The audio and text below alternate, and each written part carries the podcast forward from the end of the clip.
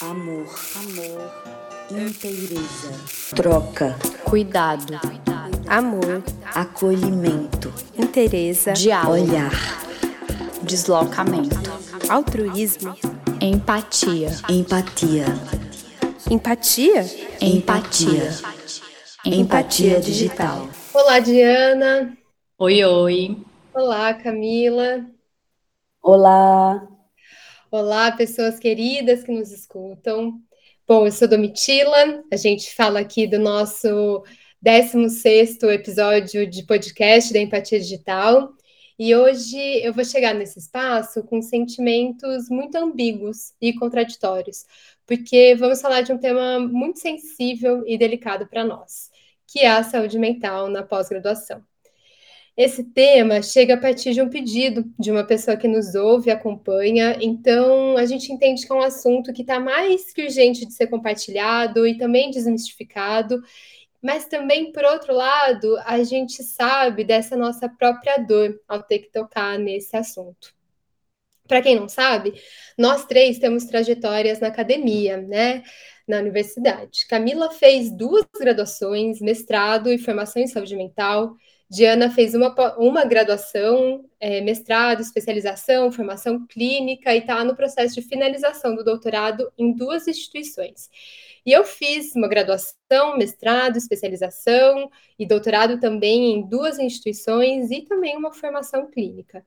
É, à primeira vista, essa apresentação pode parecer pomposa e interessante, e de fato é.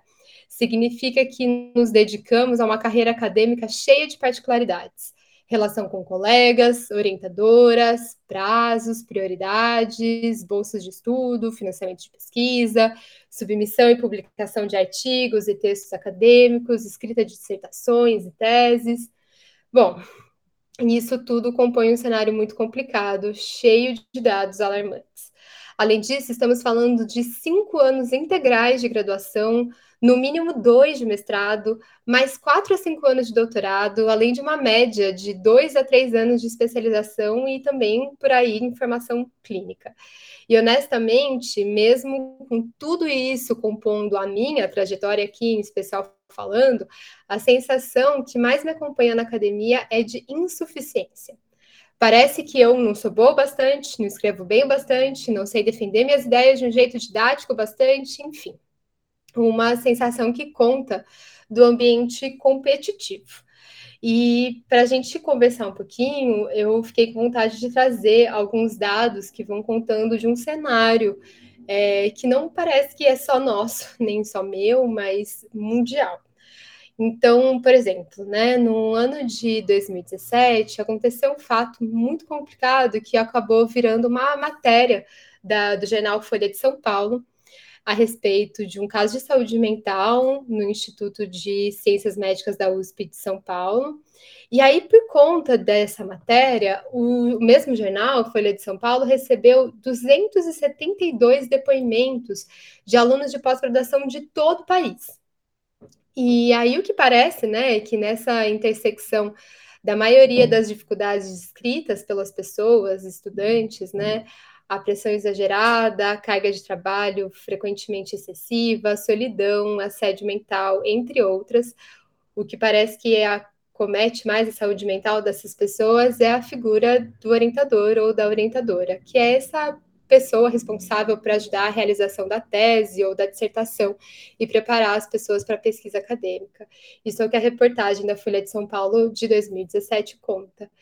Então, assim, são verdadeiros pontos de estresse e pressão em que muitos relatos contam de ideações suicidas, além de inúmeros casos de crise de pânico e idas ao hospital. Essa matéria que eu estou falando aqui, entre outras matérias que eu é, que a gente pegou para construir esse roteiro, estão aqui linkadas na descrição do episódio. Então, para quem tiver interesse em continuar né, e adentrar mais nesse, nesse material, pode encontrar. E aí, só para é, acompanhar uma descrição ainda cronológica, em 2018, a revista Nature, que é uma revista de renome internacional, apresentou uma pesquisa, essa matéria também está linkada aqui, no qual é, participaram pouco mais de 2 mil alunos e alunas de pós-graduação de diferentes partes do mundo, e constatou que 41% de pós-graduandos atingiram níveis de ansiedade moderada e grave, comparados a 6% da população em geral. E, além disso, 39% dos pós-graduandos e das pós-graduantes atingiram níveis de depressão moderada a grave nesse estudo, em relação a 6% da população em geral, que são números quase que inacreditáveis. E aí, por fim, vale mencionar que a pandemia intensificou muitas das preocupações com financiamento, prazos e a própria condição insalubre de criar, construir, pesquisar e fazer né, textos em meio a um cenário instável de tantas formas. E a saúde mental dos alunos e alunas de pós-graduação durante a pandemia tem se tornado um tema mais conversado. É, e aí parece né, que em todas essas reportagens o que está acontecendo, o que as pessoas conseguem perceber é que o ambiente competitivo, a relação tóxica com orientadores e orientadoras e o valor das bolsas são é, os critérios mais significativos para acometer a saúde mental dessas pessoas. Só para a gente entrar um pouquinho mais nessa conversa, é, entre os 272 relatos que a Folha de São Paulo recebeu em 2017, ela fez uma matéria destacando alguns desses relatos, e eu elenquei um aqui para a gente é, conversar um pouquinho mais, né, para inspirar um pouco mais a nossa conversa e como se né, a gente quase não precisasse, porque a gente tem a nossa própria trajetória, mas acho que vai ajudando a gente a pensar um pouquinho.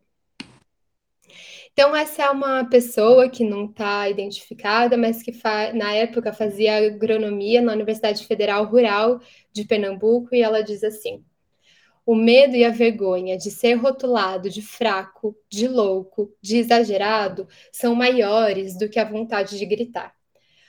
Como ser indiferente a jornadas cansativas, professores semideuses, orientadores abusivos? Nunca me senti tratado como gente enquanto estive na pós, pois colocar família, saúde ou lazer, mesmo que poucas vezes, à frente das atividades acadêmicas é visto como crime. Não foram poucos os amigos que desistiram. Pior ainda, outros permaneceram, vivendo à base de remédio para dar conta. Eu já acordei assustada depois de sonhar com meu orientador me questionando por estar dormindo. Isso quando eu conseguia dormir. Tive que me encher de ansiolíticos e antidepressivos para dar conta de continuar viva. No último semestre do mestrado, os remédios perderam o efeito. Eu não dormia, não descansava, não conseguia escrever dissertação. Com a ajuda médica, consegui defender. No doutorado, tudo piorou, pois a relação com meu orientador foi se desgastando e eu tomei aversão ao trabalho e ao laboratório. Minha depressão piorou muito e eu desenvolvi síndrome do pânico e fobia social. Cheguei ao fundo do poço e o suicídio passou a ser encarado como alternativa na minha vida. Ah, bom, né? Meninas, assim, uma sociedade que diz que pós-graduandos e pós-graduandas só estudam, né, entre aspas, e não trabalham, que chama de preguiça e frescura a, depressão e as travas na hora de escrever, um sistema de cobranças para publicação na revista 1, super competitiva e burocrática, um panorama de bolsas que exige dedicação exclusiva, sem direitos trabalhistas sequer ou ajustes, e uma ressalva que a gente está há nove anos sem ajustes nas bolsas CAPES. Nove anos. Essa também é uma matéria que está linkada aqui na nossa descrição do episódio. E um mercado de trabalho que exige experiência profissional para essas mesmas pessoas que precisam da dedicação exclusiva parece ser uma conta que não fecha, né? Ou seja, algum lado nosso é comprometido e a gente sabe que aqui a gente está falando da saúde mental. E o que vocês têm a dizer sobre isso? Esse é um temão, né? Assim, para nós três e sabemos que para muitas pessoas que nos escutam também. Eu gostaria, inclusive, de revelar é, como foi para a gente pensar esse tema, né? Revelar aqui para as pessoas que nos escutam. A gente, o nosso podcast, ele é construído por nós três, juntas, né? A gente vai construindo, a gente pensa no tema, a gente, uma pessoa para quem escuta a gente já há um tempo, para quem já acompanha, já entendeu essa dinâmica, né, de que uma pessoa fica mais à frente, na, no episódio seguinte é outra, depois outra, mas nós três estamos a par aí da situação, da, da pauta, do que vai rolar. Às vezes a gente faz um roteiro prévio, às vezes não, mas esse especificamente, esse tema, eu inclusive pedi para não ser a pessoa, né, para ficar à frente, por estar vivendo isso, né? Estou é, no momento de final de, de é, realizando o final do meu doutorado, né? A tese está entregue, mas ainda muitas coisas acontecendo, muitas burocracias, essa espera da defesa, né? Então, ainda vivendo no meu corpo os efeitos disso, né? Do que é, é concluir um doutorado. E passei por momentos muito difíceis e por isso pedi para eu não ser a pessoa, né? As meninas super acolheram, mas eu queria revelar isso, né? Porque esse é um tema que atravessa muito a gente, né? Uma pauta que foi construída por nós três, solicitada por uma pessoa que nos escuta, é, nós que temos convivência com a academia, é, esse é um tema que a gente entre nós, colegas, né, pessoas, estudantes de pós-graduação, a gente fala sobre isso. Uma das coisas mais difíceis, é, que eu particularmente acho, é exatamente essa solidão que a gente sente e que parece que ninguém vai entender o que a gente está vivendo, né? Porque na minha família, particularmente, eu sou a única pessoa, a primeira pessoa até agora, dos dois lados, a fazer uma pós-graduação. Então, ninguém nunca passou, não tem uma prima, um primo, mãe, pai, tio, ninguém que já fez, sabe o que é fazer mestrado, fazer doutorado. Então, é muito difícil explicar isso para as pessoas. Seja explicar nos níveis mais é, básicos das comunicações, das relações, tipo, que eu não vou poder ir para o aniversário, que eu vou estar ausente naquela época, que eu tenho aula, que eu estou estudando enfim, que eu estou pesquisando, que eu estou inquieta com alguma coisa, ou então que eu não estou conseguindo é, falar sobre essa relação com as pessoas que nos orientam, né? Assim, parece que é uma, é uma outra hierarquia, né? E, e as pessoas não entendem. Então, desde essas, dessas questões mais básicas, até, por exemplo, é, não é, sentir no próprio corpo né, sentir afetamentos profundos e não conseguir explicar isso. Como assim você está assim por causa do estudo? Né? Você está assim porque você está estudando, e aí, só que não é um estudo, é esse tipo de estudo, né, da pós-graduação. É, então, é, foi na, no mestrado que eu conheci a primeira vez, assim, na minha vida, que eu me deparei com a insônia, por exemplo. E eu era uma pessoa, sempre fui uma pessoa de sono muito tranquilo, sono muito fácil. E no mestrado eu passei a não conseguir dormir. E, bom, hoje essa é uma questão para mim, mas que é uma questão que eu cuido, enfim, vou resolvendo, mas que eu sei que é difícil explicar isso, né? Como é que a noção de educação que as pessoas têm, de estudo, não consegue atingir isso, né? Então, essa solidão é, eu queria começar falando sobre isso, tanto revelar para as pessoas que estão nos escutando o quanto essa pauta a gente está construindo aqui com muito cuidado, né? O quanto tem um desejo da gente também se implicar nisso, né? Mostrar o quanto a gente, nós estamos completamente emaranhadas aqui nesse tema, mas também é quase como um, um abraço, assim, para quem nos escuta e que está vivendo isso, né? E que está na pós-graduação e que a gente sabe o quanto isso é difícil. Então, eu comecei falando logo dessas minhas vulnerabilidades, dessa, dessa minha relação, assim, porque é muito bom quando eu tenho um, alguém que entende aquilo que eu estou vivendo. E é uma solidão muito coletiva, o que é ambíguo, né? Porque todas as pessoas, ou quase todas as pessoas que estão vivendo esse processo, sentem isso, né? Não sei se vocês também é, passaram ou passam por isso, mas a solidão eu acho que é essa primeira marca, assim, que, que me vem, assim, vontade, com vontade de falar. Desde isso que eu estou colocando aqui, dessa, do, do sentir, como também a própria solidão do que é um trabalho de pesquisa, um trabalho de escrever sua dissertação, de escrever sua tese, né? Você e as palavras e as ideias e as exigências também, né? Então, queria começar jogando essa palavra aqui na roda, esse sentimento. Ai, minha gente, é... eu acho muito importante, sim, marcar, né, esse lugar do cuidado que a gente vai tendo, não que nos outros episódios, não que nas nossas outras conversas o cuidado não tenha sido algo que atravessou todo o processo de construção, levando em consideração, né, que as pessoas, vocês nos escutam e muitas vezes essa escuta ela fica ali num lugar muito que mexe muito, né? Muitas pessoas já chegaram a dizer: "Nossa, eu chorei muito ouvindo, eu senti muito".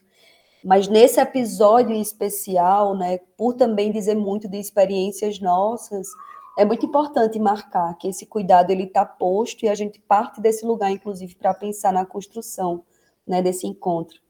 E aí, quando Domitila vai trazendo todas as informações, né, todas as afetações, e Diana traz a solidão como esse sentimento primeiro, né, que para mim chegou como um ponto de partida reflexivo também, eu, eu acabo, em alguma medida, sentindo no meu corpo algo que eu vim sentindo já quando eu estava ouvindo Domitila falando da experiência de como surgem sintomas, como surgem é, reações no corpo a partir da experiência, né, na pós-graduação. E aí, quando eu penso o sentimento de solidão, e aí eu trago também a minha própria experiência de alguma maneira, eu fico pensando que é muito isso também, né, a expressão desse sentimento de solidão no corpo. Por que, é que eu estou colocando tudo isso? Porque não tem, né, obviamente, que diz muito dos meus atravessamentos, das minhas reflexões pessoais, não tem como não ficar ecoando no meu ouvido a questão, por exemplo, de quantas e quantas pessoas precisam fazer uso de medicamento, quantas e quantas pessoas precisam fazer uso, né, precisa passar por um processo medicamentoso, é, mercadológico também dentro dessa perspectiva, né, de eu precisei de todo esse suporte para atravessar e conseguir findar esse processo. Por que, é que eu estou dizendo isso? Porque quando eu penso em solidão, eu também penso nesse lugar do estar só, indivíduo e aí eu penso em individualização de tudo isso. Aí, quando eu fui ouvindo Domitila, eu pensei, nossa senhora, é muito louco como foi naturalizado em muitas medidas o fato de que a gente tensiona o modo como a gente se sente na pós-graduação e só depois de muito sofrimento é que a gente consegue minimamente tensionar a instituição. E quando eu penso a instituição, eu penso em tudo que compõe essa instituição. E aí eu vou marcar que, para mim, quando eu fui pensar o episódio junto com vocês, né, meninas, e falando para quem está ouvindo para a gente, me, me veio o atravessamento da angústia, e hoje me vem muito fortemente, eu acho que é importante trazer isso e marcar, o atravessamento, ou, ou enquanto, enfim, é, sensação, a revolta mesmo. A revolta porque muito do sofrimento, muito, muito não, quase tudo, digamos assim, né, desse sofrimento e de tudo que diz dos nossos corpos, das nossas corporeidades e de como a gente sente tudo isso nos nossos corpos, diz de um processo de individualização que é posto dentro dessas instituições, diz de um não tensionamento do modo de produção, diz de um não tensionamento de como essas instituições colocam a gente nesse lugar. Então, a gente naturaliza a produção de sofrimento no ambiente acadêmico. A gente naturaliza e não só naturaliza, como culpabiliza quem sente. E culpabilizando quem sente, a gente faz o quê? Você tem que ir atrás de tomar um medicamento, você tem que ir atrás. Faça terapia, faça acompanhamento psiquiátrico, é, pratique exercício, se alimente bem, esteja apto a passar noites e mais noites a fio acordada. Acordada. Então, assim, quando eu digo tudo isso, eu não tenho como escapar desse lugar da solidão por uma outra via, né? Não tenho como não pensar nesse sentimento. É um sentimento de, do estar só, né? De a gente muitas vezes não ser de fato compreendida. Eu lembro muito de uma pessoa que eu acolhia, porque vem muito e chega muito na clínica, né? Para quem pode pagar atendimento psicológico, né? E eu lembro muito do dia que uma cliente muito querida estava conseguindo, né, transitar depois de muito esforço, depois de muito sofrimento e muita angústia, o processo de construção da dissertação de mestrado. Ela disse que estava no ápice de muita angústia um certo dia. A mãe dela abriu a porta do quarto esse lugar solitário e disse: Por que você está chorando desse jeito? E aí ela disse: Eu não estou conseguindo escrever. Aí a mãe dela, por não ter vivido, né, ela me traz essa experiência, não viveu a experiência de pós-graduação e tudo mais, disse assim: menina, larga isso. Se for para estar tá fazendo esse trabalho desse jeito, nesse sofrimento, deixa para lá. E aí ela disse que quando ouviu a mãe dela banalizando daquele modo a experiência, ela parou assim: nossa, olha no que eu transformei, porque eu fui obrigada a transformar tudo isso. Então, assim, eu trago revolta hoje, mas ao mesmo tempo eu acho que essa revolta ela pode produzir algumas coisas extremamente importantes, né? Então eu fico muito muito mexida quando quando Diana traz esse esse sentimento de solidão e eu acho que esse sentimento de solidão em alguma medida vai dizer de indivíduo, de pessoa sozinha ali, né, naquele lugar também e de como é individualizado o processo, né, de sofrimento que a gente vivencia na pós-graduação, assim. Enfim, muitas coisas, né? Sim, nossa, quando você fala, Camis, essa coisa de não individualizar, né? Acho que esse é um ponto que a gente tem, é uma ação, né, que a gente tem falado bastante aqui nos nossos episódios, né? A gente fala muito, a gente utiliza muito o verbo coletivizar, né? Acho que é importantíssimo. É, e aí eu fico pensando que um país como o nosso, que não pensa a educação, né, de, de uma maneira geral, ele não vai conseguir nunca chegar nessas nuances, né? É, o sofrimento que uma pesquisadora enfrenta, ele está diretamente relacionado com o projeto político de educação do país, né? Então, Mas... nós três aqui, nós somos mulheres, trabalhadoras e pesquisadoras. É, e de uma forma muito orquestrada, essas três condições, elas não podem caminhar juntas aqui no nosso país. Ela não é, é, não são condições que podem coexistir, né? E aí eu acho que tem algumas questões para a gente pensar. Por, por, que, por que, que isso não acontece, né? Porque esse, esse, esse projeto de educação que a gente tem, aliás, que a gente não tem, né? Ele não questiona o que é que, que a gente precisa é, para viver com dignidade sendo mulher, o que é que a gente precisa para viver com dignidade sendo trabalhadora? O que é que a gente precisa para viver com dignidade sendo pesquisadora? Né? Assim, porque são três condições que, para elas coexistirem, a gente tem que ter uma estrutura. E isso eu estou falando de um lugar de muitos privilégios, né? inclusive de fazer uma pós-graduação, que no nosso país é para pouquíssimas pessoas quando você disse assim, a pessoa que pode pagar a terapia, né? Também é a pessoa que pode fazer uma pós-graduação, porque com um valor de uma bolsa não tem como você sustentar. Exato. Né? Aí você tem que trabalhar e, enfim, é, é, a gente sabe que é um grupo muito específico de pessoas. A gente veio de uma época, né, onde se existia um projeto de educação que no nosso país, onde outras pessoas passaram a fazer parte da ciência da academia, né? nomeadamente no governo Lula e no governo Dilma, a gente teve sim é, um incentivo de verba de uma universidade com outra cara, com outra cor, de outras construída por outras pessoas. É, ainda tudo muito é, sendo construído e que foi sucateado. Né? Então a gente não, a gente, isso não pôde, isso não vingou, né? Isso não foi para frente. Embora hoje, se hoje nós estamos nesse espaço e a gente pode, né, enquanto pessoas que estão dentro da academia, construir também outra forma de pensar, é porque houve esse projeto político, né, em um momento da nossa história enquanto país. Mas eu acho importantíssimo isso, a gente não individualizar, a gente pensar mesmo no que é que faz essa roda girar desse jeito. Estou escutando vocês e pensando em muita coisa, né? Eu acho que até retomando um pouco essa matéria da Nature, por exemplo, é uma matéria que conta de mais de 2 mil alunos e alunas do mundo todo em 2017, de diferentes áreas, da biológicas, da exatas, da humanas, né? E sem contar, e acho que eu li em uma das matérias que eu vi que só tinha uma pessoa do Brasil nessa, nesse montante. O que vai contando de um cenário que, sim, é muito agravado no Brasil por, pelo sucateamento que a gente está vivendo agora, né? Esses dias mesmo a gente teve um corte de verbas de 220 milhões de reais na educação no ensino superior brasileiro.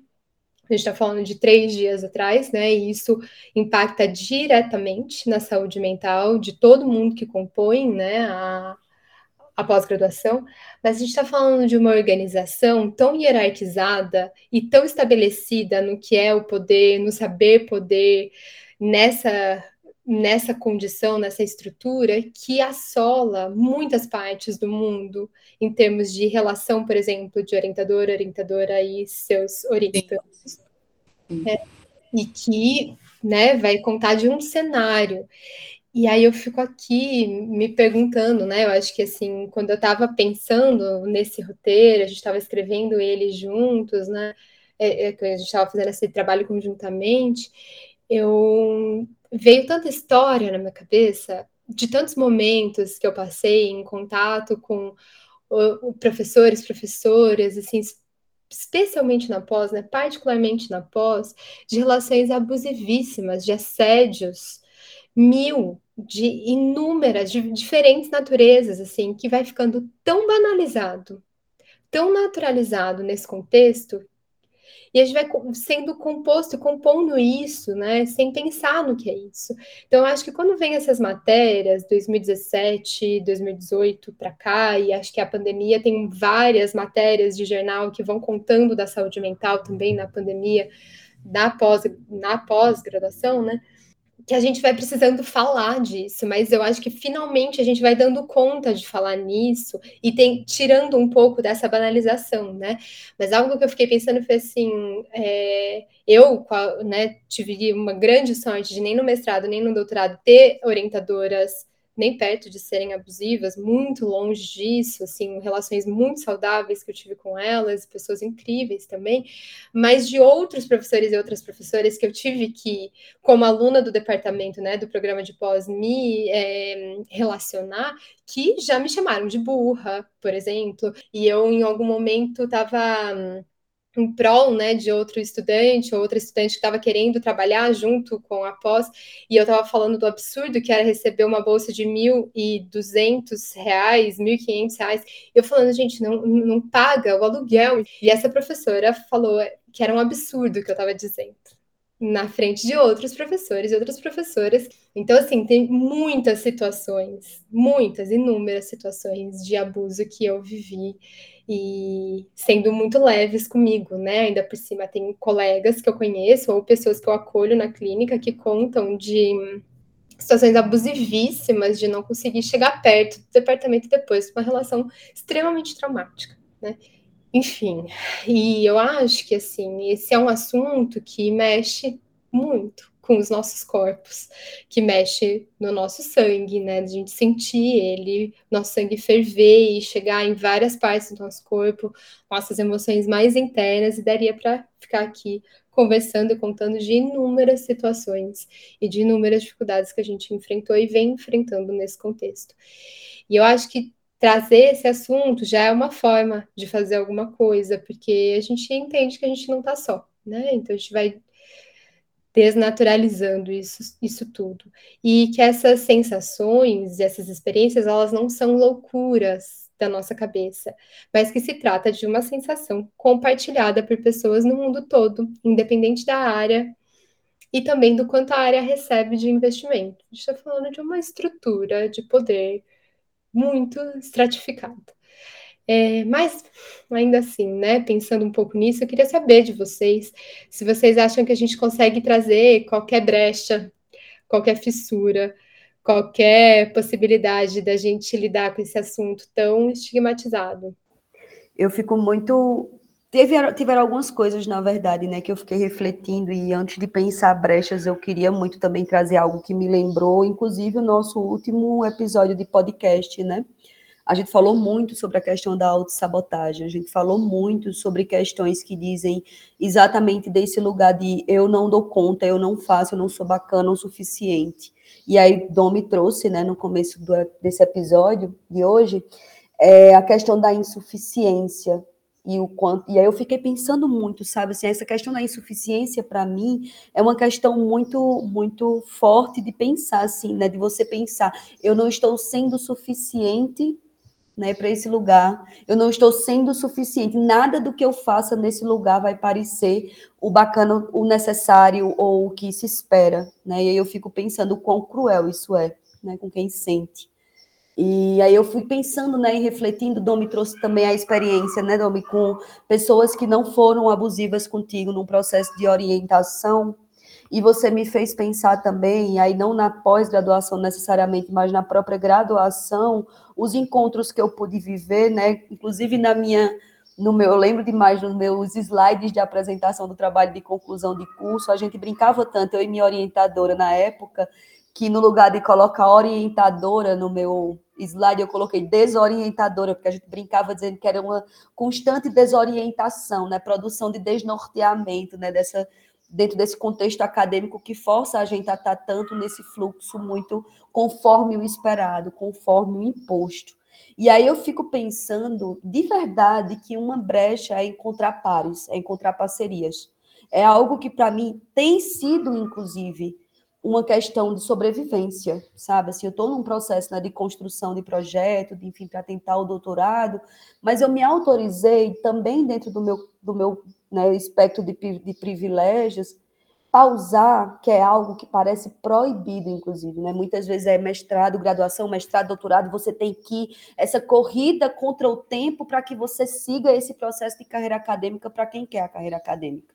E para mim foi um grande desafio e uma grande necessidade me autorizar, por exemplo, a dar uma pausa entre o fim do mestrado e o início do doutorado, para que eu pudesse minimamente agora escolher para ir com quem eu quero estar no meu doutorado. Porque a gente às vezes parece não ter escolha, porque essas relações também são impostas, a dinâmica dessas relações, as pessoas, né? Então eu fico muito pensando como a gente pode abrir espaços de escolha nesse espaço acadêmico, nesse contexto acadêmico. Obviamente que eu estou falando dentro de uma perspectiva de quem está para começar um processo. E que bom que, por exemplo, eu tenho esse espaço com vocês, que bom que eu tive espaços outros com outras pessoas para pensar o início do meu processo de uma outra maneira. Mas também já estive com pessoas e já estive numa experiência pessoal em que eu não tive a possibilidade dessa escolha, eu já estava mergulhada nesse mar. Eu já estava encharcada de tudo que a academia produz na gente. E aí veio uma pandemia, aí eu vou trazer um pouco de experiência pessoal, porque eu realmente acho importante não teorizar tanto. No meio da pandemia estava eu fazendo né, a minha, construindo a dissertação de mestrado. E eu precisei vivenciar uma experiência de, de reinvenção, não só da pesquisa, mas de mim dentro daquele contexto, em que eu estava correndo sério risco de me atropelar, porque eu tinha que dar conta, apesar do mundo estar completamente de cabeça para baixo.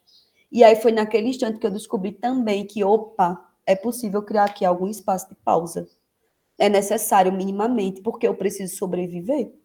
Eu preciso dar conta de construir isso daqui. Né? E aí foi muito um processo importante dentro dessa minha construção e que eu descobri a importância e a possibilidade de abrir um pouco essa brecha mesmo, que aí a gente pode chamar dessa pausa, para entender como era que eu poderia transitar naquilo dali, né? Então, eu encontrei também algumas pessoas nessa, nessa trajetória que me disseram: lembra que tudo isso é um ritual. Tenta transformar tudo isso em uma outra narrativa dentro do que te for possível. E aí eu fico muito nesse processo, ainda hoje, de como é que eu consigo construir essa narrativa. Apesar de.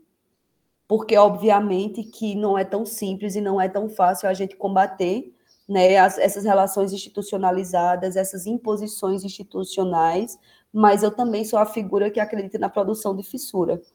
Né? Então, eu fico muito no movimento de como me desinstitucionalizar dentro desse processo. E aí sim, lembrar, eu não estou sozinha. Esse sofrimento não é só meu. O problema não está em mim. O problema está na estrutura.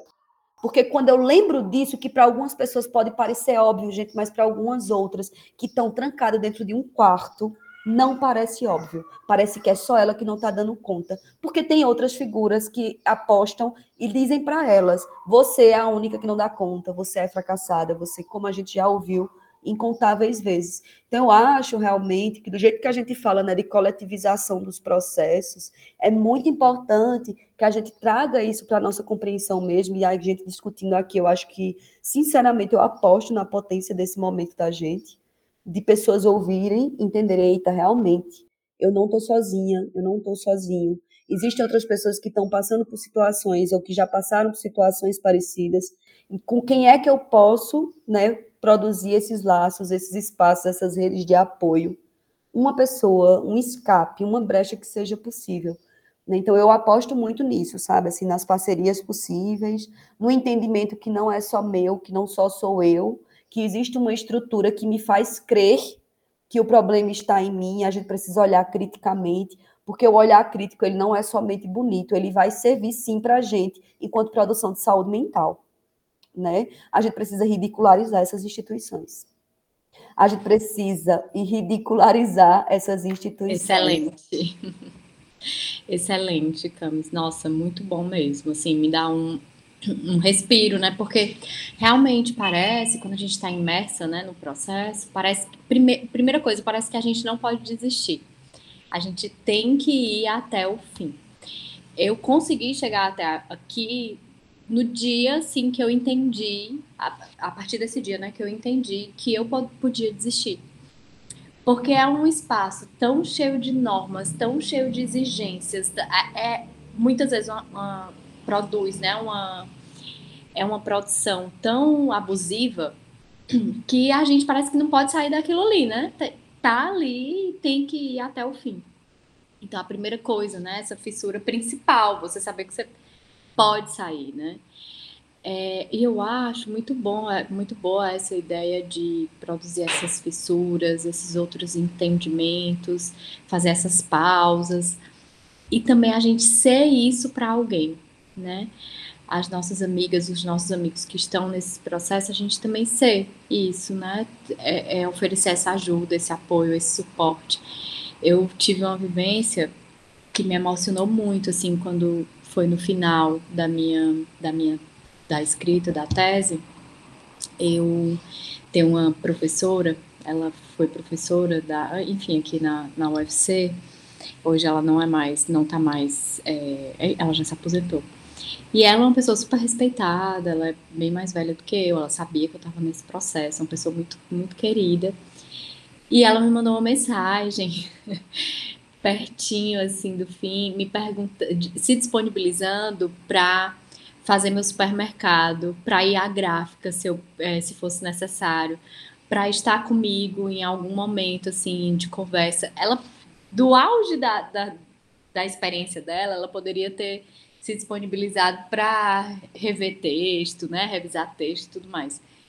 E foi de uma é, de uma amizade mesmo, de, um, de uma intimidade tão importante para mim, foi muito maior do que qualquer outro tipo de ajuda que ela pudesse me oferecer. Foi esse colo mesmo, assim. Porque é isso, a gente fica nesses finais de textos, quem tá passando por isso e escuta a gente, sabe, vocês sabem, fica, não come, não dorme, fica ali no computador até não sei que horas da noite, da madrugada e acorda, enfim, é aquele caos absoluto, muitas vezes, né? Então, e não adianta, né? Muitas orientadoras, orientadores dizem, ah, mas se organize, é, faça tanto, tantas horas por. É impossível, gente. Inclusive, quem está escutando e que se cobra, muitas amigas, muitos amigos meus se cobram isso.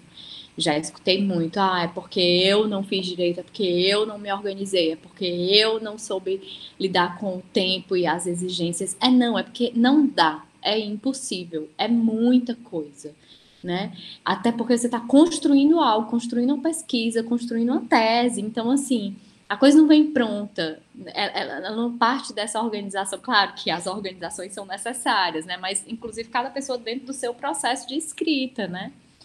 Enfim, então, assim, queria também colocar dessa possibilidade da gente faz, fazer isso, né? Esse, ser esse apoio para é, as outras pessoas. Acho que dividir isso que a gente está vivendo, dividir isso que a gente vive é muito importante. E dividir mesmo, né? Ó, toma um pouco disso aqui que eu estou sentindo para ti, ver o que é que tu pode cuidar, porque eu não estou conseguindo. Eu acho que isso é importantíssimo, assim. É, eu também tive uma experiência na pandemia, durante é, o início da pandemia. Eu fui convidada por uma pessoa muito querida para fazer parte de um coletivo onde a gente é, ajudava pessoas LGBTQIAP+, a entrar na pós-graduação. Ajudava no sentido de orientar, tirar dúvidas. E aí, nesse processo, eu, enquanto psicóloga, participei, né, fazendo escuta dessas pessoas que estavam participando desses processos seletivos eu encontrei pessoas com muito medo de uma instituição simplesmente por serem quem elas eram, assim, não era nem da produção de conhecimento mesmo, era do seu próprio corpo naquele espaço, né?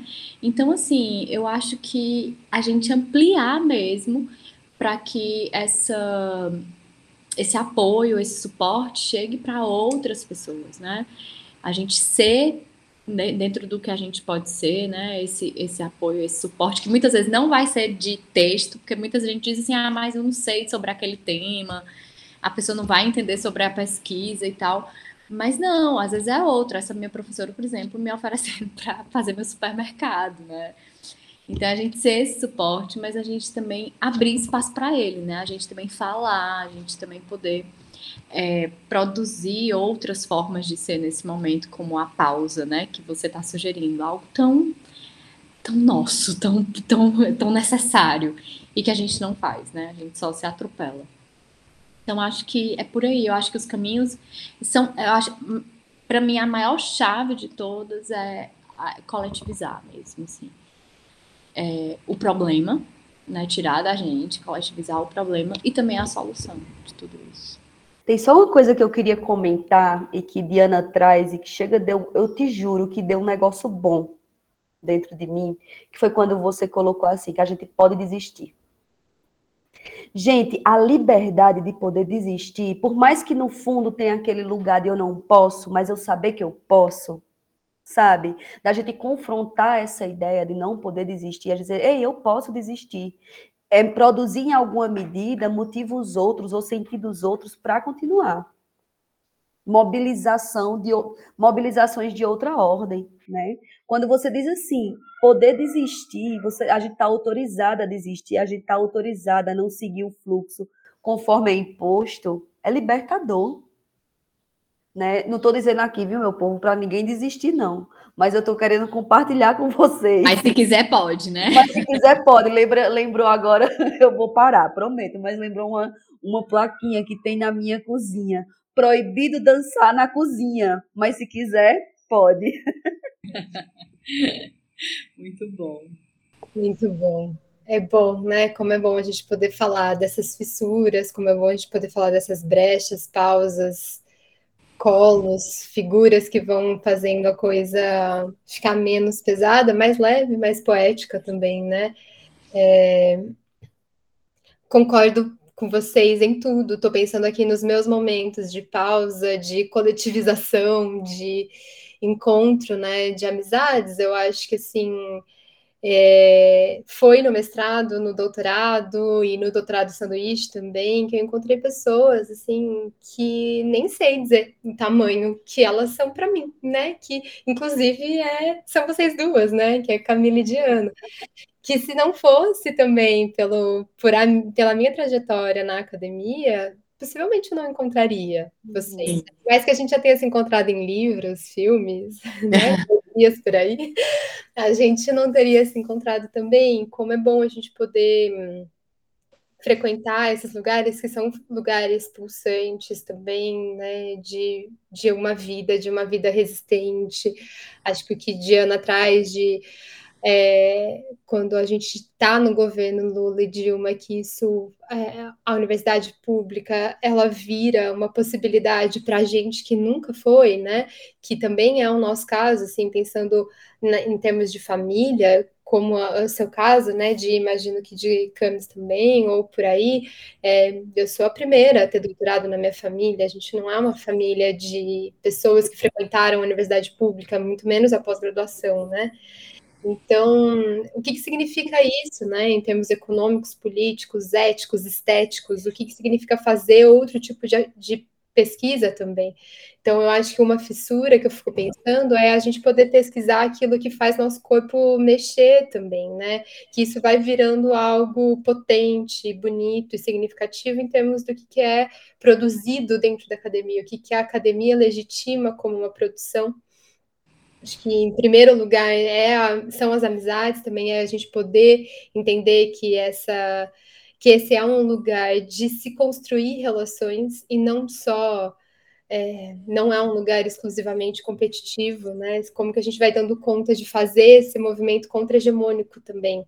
É, eu acho que as humanas pode ser que elas que seja uma área muito mais possível disso acontecer do que outras áreas, do que as exatas, especialmente, do que as biológicas também. É, mas a gente dá conta de transformar isso tudo em afeto, né? E a, e, e, acho que um outro ponto que é o que Camus traz, que vou pensando na minha trajetória, até como orientadora assim de monografias, né, e iniciação científica e tudo mais, que é a gente poder facilitar todos esses processos também, é ter isso com a gente, ter esse, esse cenário dentro da gente, entendendo que é assim, e facilitando essas possibilidades de viver, de transitar, de, de se vulnerabilizar, de achar que não dá conta, né, e desistir. Lembrei de uma das meninas que eu orientei, ela hum, passou por um ano muito, muito difícil no ano passado, também construindo o texto dela no meio da pandemia de monografia, assim, uma menina brilhante, cheia de compromissos e muito comprometida com tudo, e, né, por conta disso também se cobrava muito de que o que ela estava fazendo podia ser bom ou não e tal, e aí ela tinha passado, assim, para um, um uma premiação quase, né, para uma, uma apresentação da pesquisa dela em inglês, num, num congresso, num simpósio internacional. E ela ficou assim completamente transtornada com isso. Muito, muito. Ficou chateadíssima, embaladíssima. E aí a gente sentou para tomar café, eu chamei ela, ela me contou disso tudo, assim, meio a muita angústia. E eu olhei para ela e falei: Você não precisa. Não precisa. Tá tudo bem. Você já pensou que você pode não ir? Ela, não, mas Domi, eu acho que eu preciso, eu devo isso a você. Você não deve isso a mim, né? Já é lindo você ter conseguido estar tá nesse lugar e pronto, acabou. Pensa, decide, mas por mim, você não precisa fazer absolutamente nada e você pode não ir. E ela decide não ir. E isso foi muito bom para ela. Né? Então, como a gente também vai construindo essas relações com as pessoas que a gente está, e em diferentes formas, como amigas, como orientadoras ou né, supervisoras, mentoras, sei lá, mas como a gente vai trazendo essa humano, né, a humanização para esses processos. Enfim, muita coisa, Sim. né? E que isso seja, lembra seja lembrado, isso precisa ser lembrado por nós, pessoas, estudantes de pós-graduação, que vão futuramente para a academia, né? Estar nesse espaço enquanto professoras e professores. Porque para mudar essa lógica, né, a gente precisa não reproduzir ela. Isso, isso. Exatamente. Essa é a grande brecha, fissura, né, eu acho. Eu vivi uma experiência, né, de orientação de TCCs, né, nessa experiência enquanto professora de graduação, orientando sete alunas agora nesse semestre 2022.1 e acabaram há pouco tempo as apresentações e a gente conversava exatamente sobre isso. E para mim foi extremamente importante me ver nesse lugar também, de produzir um espaço de orientação junto com essas pessoas. Por isso que eu disse a vocês, né? Eu trago aquele lugar do vamos, a gente precisa produzir, encontrar pessoas parceiras em que a gente possa viver esse ambiente insalubre que é a universidade, de uma maneira ou outra, né? Então, foi também pelo encontro com professoras, né, com orientadoras, mulheres, inclusive, né, que né, ali na graduação me acolheram e que a gente produziu relações possíveis né, de trabalho acadêmico, que eu consegui me ver, inclusive, enquanto uma professora que estava produzindo uma orientação pautada no processo, pautada no cuidado, pautada nas possibilidades de cada pessoa, levando em consideração os universos de cada uma dessas pessoas, né? Então, muito do que a gente foi dialogando, e para mim foi muito emocionante essa experiência, né? De ver o resultado delas e de ouvi-las falar sobre tudo que elas vinham construindo, levando em consideração que a gente conseguiu se pautar em relações possíveis com leveza, com tranquilidade, com respeito ao processo de cada uma. Né? Óbvio que tiveram momentos mais endurecidos, momentos que foram exigidos, né? A gente acaba precisando exigir algumas coisas no sentido da nossa própria construção, mas ah. que foi por outra via, sabe? Foi por uma via entendendo que a rigidez ela não precisa passar, ou, ou o compromisso, ou ela não precisa passar por um endurecimento do que é humano, né? Do que somos nós. Então foi Sim. muito importante vivenciar essa experiência com essas alunas, para que a gente pudesse produzir uma universidade e outra. E quando a gente está falando aqui, eu fico pensando, inclusive numa banca, uma colega disse, nossa, a gente vendo né, as alunas extremamente nervosas na hora da defesa delas, e aí uma professora disse, eu sonho com um dia que o momento de uma banca de TCC ou de dissertação ou de tese seja de fato esse ritual de apresentação de uma grande experiência vivida e não um tormento. É. Exato. E não o momento de finalmente acabou meu sofrimento. Ou agora eu vou lidar com a ressaca desse sofrimento. Então eu acredito, e aí sim vem a Camila Esperançosa, a pessoa que está ali, né, apostando no educação, lembrando muito desse, por exemplo, a gente precisa falar da base, e talvez aí seja pauta para próximos podcasts. A gente está num contexto atual em que a gente está vendo situações, e as notícias estão aí colocando o que estão chamando de crises coletivas de ansiedade em escolas. Eu não estou falando somente dentro do contexto acadêmico, né? Graduação e pós-graduação. Eu entrei numa sala de aula em que eu estava ali para alunas e alunos da disciplina de psicologia comunitária apresentarem um seminário e as pessoas estavam completamente desnorteadas, angustiadas, ansiosas. E aí eu cheguei e disse: Ô oh, meu povo, o que é que está acontecendo aqui? E aí falaram: não, professor, a gente está muito nervoso, muito nervosa, porque a gente vai apresentar um seminário. Aí eu disse: eu não quero que seja assim. Eu quero que a gente apresente só semana que vem, porque para mim não faz sentido o resultado de um trabalho ser pautado no sofrimento. Vamos se acolher? Aí eu lembrei de Diana, né? Coloquei Lué de Luna, e ela fica falando quando eu chamo Lué de Luna, e disse: vamos respirar, minha gente, porque não é pela via do sofrimento que a gente vai produzir conhecimento. Não aceito mais esse lugar. Né? Então, acho que diz muito das nossas práticas também, né? Sim, é que parece, né, Camis, quando você estava falando assim, ah, dessa outra produção, aí você foi dizendo assim, mas claro, existem algumas coisas que precisam ser cobradas e tudo mais. É porque parece sempre que quando Isso. você é, opera por outra via, né, você escolhe outro caminho, é que você é, é, a coisa não é bem feita, né? Não, é, não. E aí, gente, compromisso, responsabilidade, ética, pesquisa não tem a ver com violência e abuso. Isso, isso. Né? exatamente isso. Acho que esse é o ponto. Como é o contrário, na verdade, né? Como a gente produz muito melhor, como a gente constrói, cria. É o processo criativo, gente. Nossa, como você vai fazer isso no meio da angústia, no meio do sofrimento, da relação tóxica, né? É. E, enfim, vou parar, viu, minha gente? Eu prometo, mas só um ponto que a Diana traz esse, essa questão e que me mobiliza muito, Diana. Eu não digo a vocês assim, eu não consigo contabilizar para vocês de verdade desde quando eu estava dando aula lá na pandemia, no, ensino remoto, que foi um processo extremamente duro, até agora presencialmente, eu não lembro uma única turma, um, último, um único contexto em que, antes da minha prática e do meu modo de estar em sala de aula, de aula ser reconhecido legitimado e, eita, funciona pela via do afeto, todas as vezes eu passei por um processo de deslegitimação todas as vezes ficou um, questionamento no ar. Obviamente que além, né, mulher ocupando esse lugar e várias outras questões, mas quando foi pela via do afeto e dessa aposta no conhecimento de outras pessoas para produzirmos juntas e juntos, primeiro passa por um processo de deslegitimação, porque não é o comum, não é o esperado, para depois dizer, eita, funciona. Eu já ouvi isso diversas vezes, né, de pessoas, professora, eu não esperava que fosse ser tão engrandecedor viver a experiência desse modo. E aí, pasmem,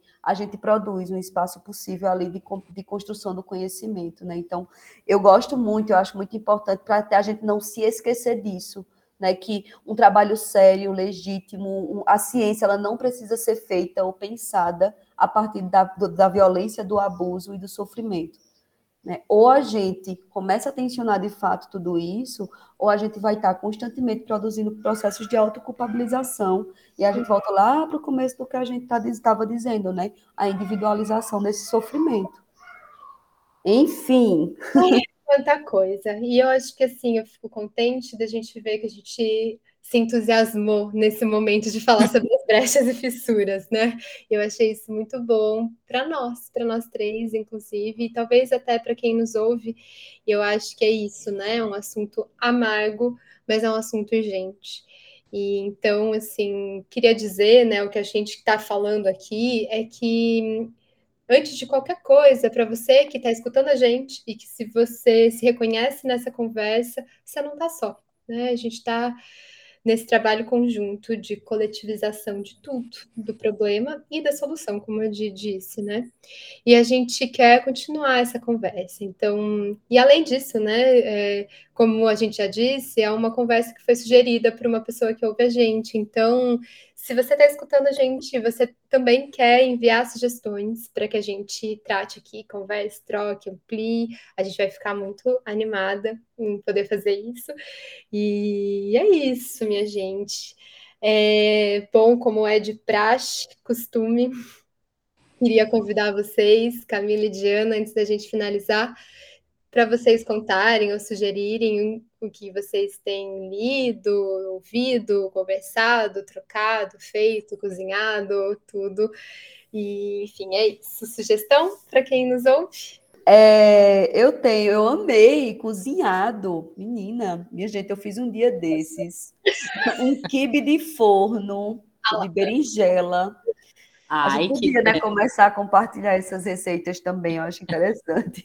Mas tem um disco que eu tenho sido bem atravessada por ele, que eu vou indicar como uma forma, inclusive, também aí de uma benção, de um momento mais de, de para ouvir, né? Depois que ouvir a gente, inclusive, como uma forma também de dar uma respirada, que é o novo disco da Xênia França, Em Nome da Estrela. Eu me senti muito alimentada quando eu vi a primeira vez e eu acho que alimento para a alma é algo que esse episódio de hoje me deixou sentindo, né? alimentou um pouco. Então eu vou deixar enquanto indicação esse, esse, esse disco. E também queria só comentar com vocês, para quem não conhece, já que eu falei de Lué de Luna, eu quero indicar para vocês a canção Dentro Ali, também é uma música que me acompanhou muito, né? E a gente falou muito desse lugar da, da produção de espaços de enfim, de parceria, de cuidado, né? Alguém que vá para a gente ali no mercado, ou que a gente vá no mercado por alguém que esteja precisando, na feira, onde a gente queira ir. Quando ela diz assim, inclusive, né? Me leve a um lugar distante, me ajude a carregar essa maleta, onde eu guardo meu cansaço e meu sonho mais bonito, e um livro de receitas naturais, e um texto para um Pai Nosso, um pedaço de pão, e um lápis, um caderno e a vida de meus filhos que é tudo que eu tenho e que é tão meu, e que é tão seu também, e é o bem que eu te confio, caso estejas por vir. Essa música é muito linda e foi uma música que me, me ajudou muito a tolerar, a suportar, a atravessar e a entender que eu podia pausar, tá? Então, que a gente possa, enfim, tá pausando, tá produzindo esses espaços de cuidado, né, depois de uma conversa tão complexa. E aí são as dicas de hoje. Ai, meu Deus, mais lindo do que Lué de Luna é só Camila falando Lué de Luna. Olha, viu? A gente brinca com isso, né? Porque nós somos as duas nordestinas, mas a gente tem destaques diferentes, né? Eu aqui de Fortaleza, Camila, Camila de Campinas. E aí eu falo um pouquinho mais chiadinho em alguns momentos, e aí ela brinca com o meu chiado de Fortaleza. Ah. E aí, só que Lué de Luna não tem como ela falar com o sotaque dela, ela fala com o meu, Lué de Luna. Porque Lué de Luna não ia ser Lued, né? Olha, viu? Exatamente.